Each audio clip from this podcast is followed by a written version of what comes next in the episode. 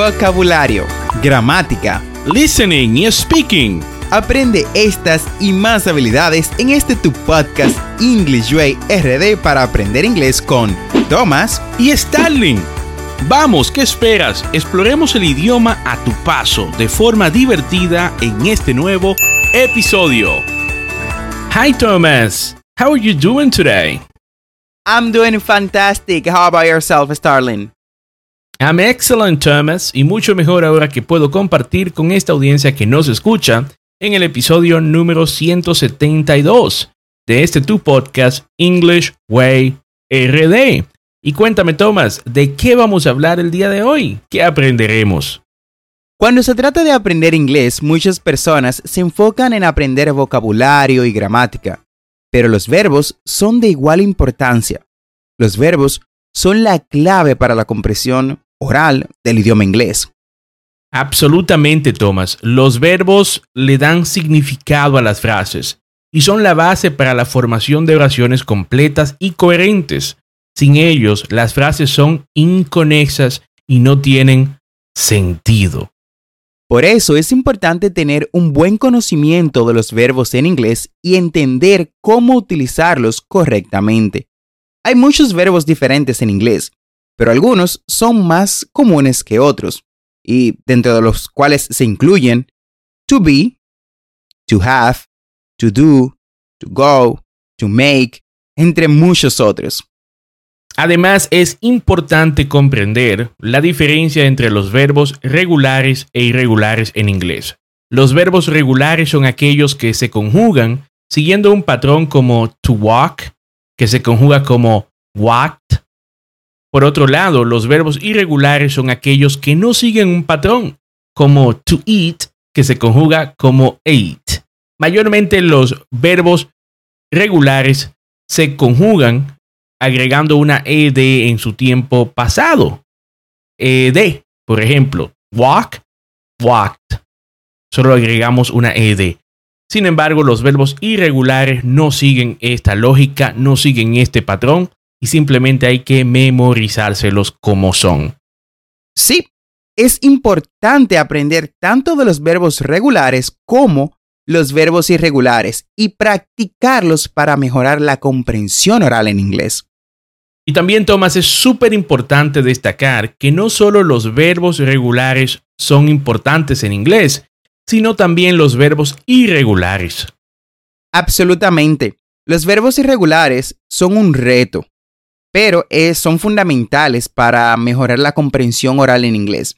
Algunos verbos, o sea, algunos ejemplos de verbos irregulares son eat, que significa comer, o break, que significa romper, y make, que significa hacer o fabricar. Estoy completamente de acuerdo, Thomas. Los verbos le dan acción a las oraciones y nos ayudan a comprender lo que la persona quiere decir y lo que está sucediendo. Exactamente. Por ejemplo, si alguien dice, I am walking to the store, podemos entender inmediatamente que está caminando hacia la tienda. Es decir, está en acción, sin el verbo walking no sabríamos lo que está haciendo. No sabríamos si está detenido en la tienda o si dice simplemente I walk to the store. Bueno, no sabríamos si lo está haciendo ahora, lo hará en el futuro próximo o qué está pasando. Y otra forma en la que los verbos pueden afectar la comprensión oral en inglés es a través de la formación de tiempos verbales. Los verbos en inglés pueden conjugarse en diferentes tiempos verbales, como el presente, el pasado y el futuro, para indicar la acción en un momento específico. Es cierto, la comprensión de los tiempos verbales en inglés es fundamental para entender las conversaciones y poder participar en ellas activamente. Además, los tiempos verbales pueden utilizarse para describir acciones que han ocurrido o están ocurriendo en el momento. Así que para mejorar la comprensión oral en inglés es importante practicar la formación y uso de los verbos, tanto regulares como irregulares, en diferentes tiempos verbales. Escuchar y practicar la conversación en inglés también es una excelente forma de mejorar la comprensión de los verbos y cómo se utilizan en contexto. Además, es importante tener en cuenta que los verbos pueden tener diferentes significados y usos según su contexto o según el contexto en el que lo utilicemos. Por ejemplo, el verbo make es uno de los verbos más comunes.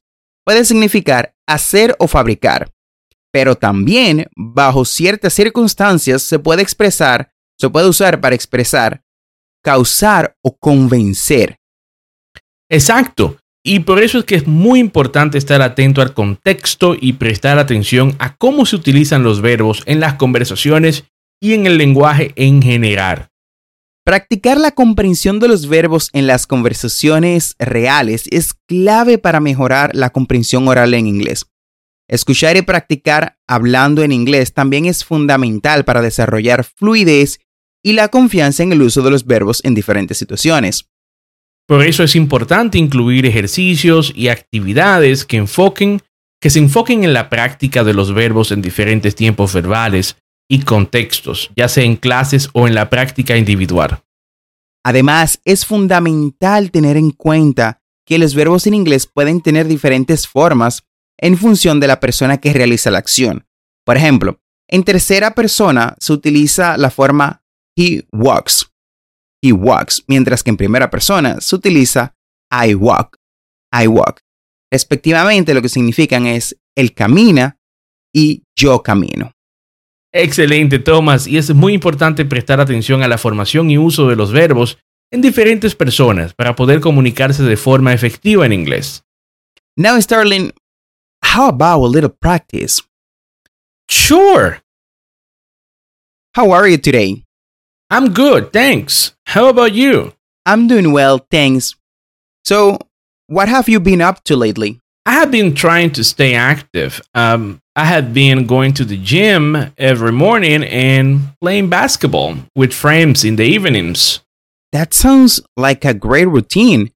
Have you noticed any improvement in your health?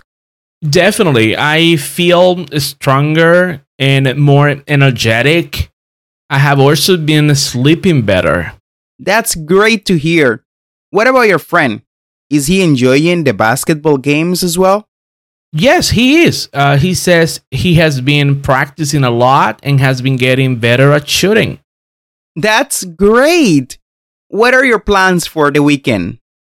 I'm thinking of taking a hike with some friends on Saturday and then having a barbecue at my place on Sunday. That sounds like fun. I have been wanting to try hiking for a while now. Maybe I can join you all on Saturday. That will be great. Uh, we would love to have you. Great. I will make sure to bring some food for the barbecue on Sunday. En esta conversación se utilizan verbos en diferentes tiempos verbales, como el presente continuo, I have been trying, y el presente simple, I go to the gym every morning. También se incluyen verbos en diferentes formas, como I have been wanting en lugar de I want. Esto demuestra cómo los verbos juegan un papel importante en la comunicación oral en inglés. En resumen, los verbos son fundamentales para la comprensión oral en inglés. Practicar la formación y usos de los verbos, tanto regulares como irregulares, en diferentes tiempos verbales, y prestar atención al contexto en el que se utilizan, puede mejorar significativamente la comprensión oral en inglés. No olvides suscribirte a este podcast para aprender inglés en tu reproductor de podcast favorito, como Spotify, Apple Podcasts, Google Podcasts o cualquier otra aplicación de podcast y así vas a obtener actualizaciones semanales de nuestros nuevos episodios. Recuerda visitar las notas del episodio en englishwayrd.com. Ahí vas a tener las conversaciones que trabajamos en cada episodio, las transcripciones y recursos adicionales de nuestros podcasts para aprender inglés. Recuerda que tenemos dos episodios semanales, lunes y miércoles. Never forget to practice. The practice is the key to success. Nunca olvides practicar. La práctica hace el maestro. Recuerda darnos 5 estrellas en tu reproductor de podcast favorito como Spotify, Apple Podcasts o cualquier otra aplicación de podcast que te permita un sistema de ratings si te gusta nuestro contenido.